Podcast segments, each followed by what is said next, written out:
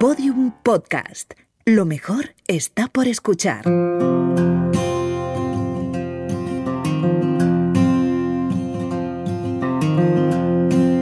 Cuando Madrid no era una ciudad, sino una movida, la plaza de Chueca era un espacio marginal de drogas y prostitución. Pocos años después, el colectivo LGTBI lanzó una bomba de colores que comenzó a expandirse por todo el barrio. Poco a poco, Madrid fue más libre gracias a ellos y su capacidad de cambiar bares, calles y mentes. La sección más neoyorquina de Madrid fue en su día la zona After Hours, locales donde Sabina terminaba las noches y amanecía con sus nuevas canciones.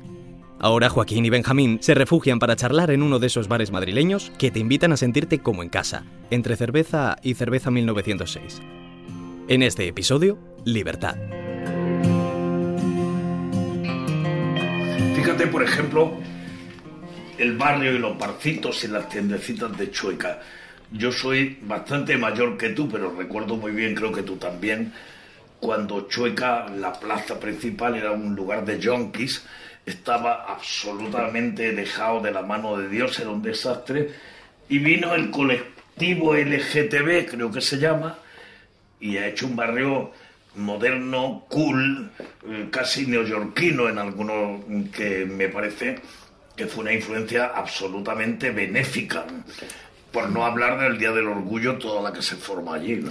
Bueno, es que yo creo que este barrio de Chueca eh, yo lo había visto muchísimas veces, pero todas ellas fuera de España. Sí. En otros países, lo había visto en Londres, lo había visto en Francia, lo había visto en lugares Por eso te de, he dicho Nueva York. ¿no? de Estados Unidos, en Nueva York, y verlo aquí, la verdad que fue un, un impacto. Y cómo ha cobrado vida, cómo ha cobrado entidad, y cómo es un sitio al que uno va siempre, porque realmente está lleno de, de sitios pues, que te, que llaman, ¿no? y a través de Chueca, todo lo que se ha transformado en, en el orgullo en Madrid, la, el último, la última celebración fue realmente impresionante. Claro, es que los, los y barrios... Chueca tiene mucho que ver Sí. en todo, porque es el centro. ¿Y por qué es un barrio con espíritu reivindicativo? Este nuevo Chueca tenía un, un aire de libertad, un aire, un aire de, de combate, si quieres llamarlo, de, de combate por las buenas, pero de combate a fin de cuentas, ¿no? Y la verdad que es muy, muy grato, ha sido muy grato ver cómo iba cuajando, cómo se iba formando, cómo iban viniendo cosas. Y ¿Cuántos como comer- el, re- el resto Sí. de la ciudad y la sociedad española en general se lo ha tenido que tragar y están encantados todo el mundo, ¿eh? Fíjate que yo recuerdo en este barrio la sucesión de locales cerrados que había, se vende, No, se y- vende. y cómo se han llenado de cosas maravillosas. y la plaza llena de yonkis. Sí, sí, sí. Así que nada, viva Chueca, ¿no? A mí me parece un barrio fantástico. Yo hacía la ruta de los after hours y había uno justo enfrente del metro de Choca que luego se transformó en otra cosa mucho mejor, donde ya ibas a las 7 de la mañana porque era el único sitio. ¿no?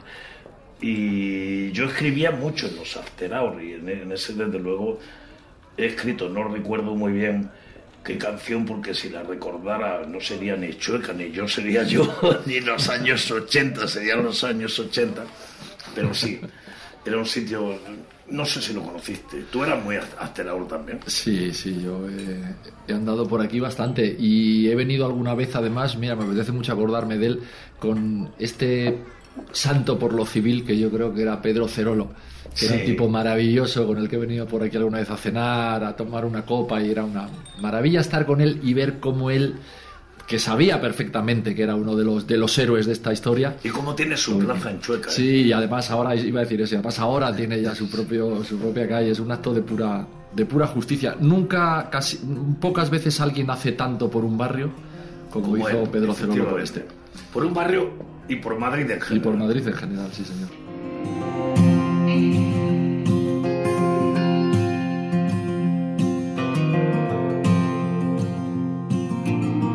Todos los episodios y contenidos adicionales en podiumpodcast.com y en nuestra aplicación disponible para dispositivos iOS y Android.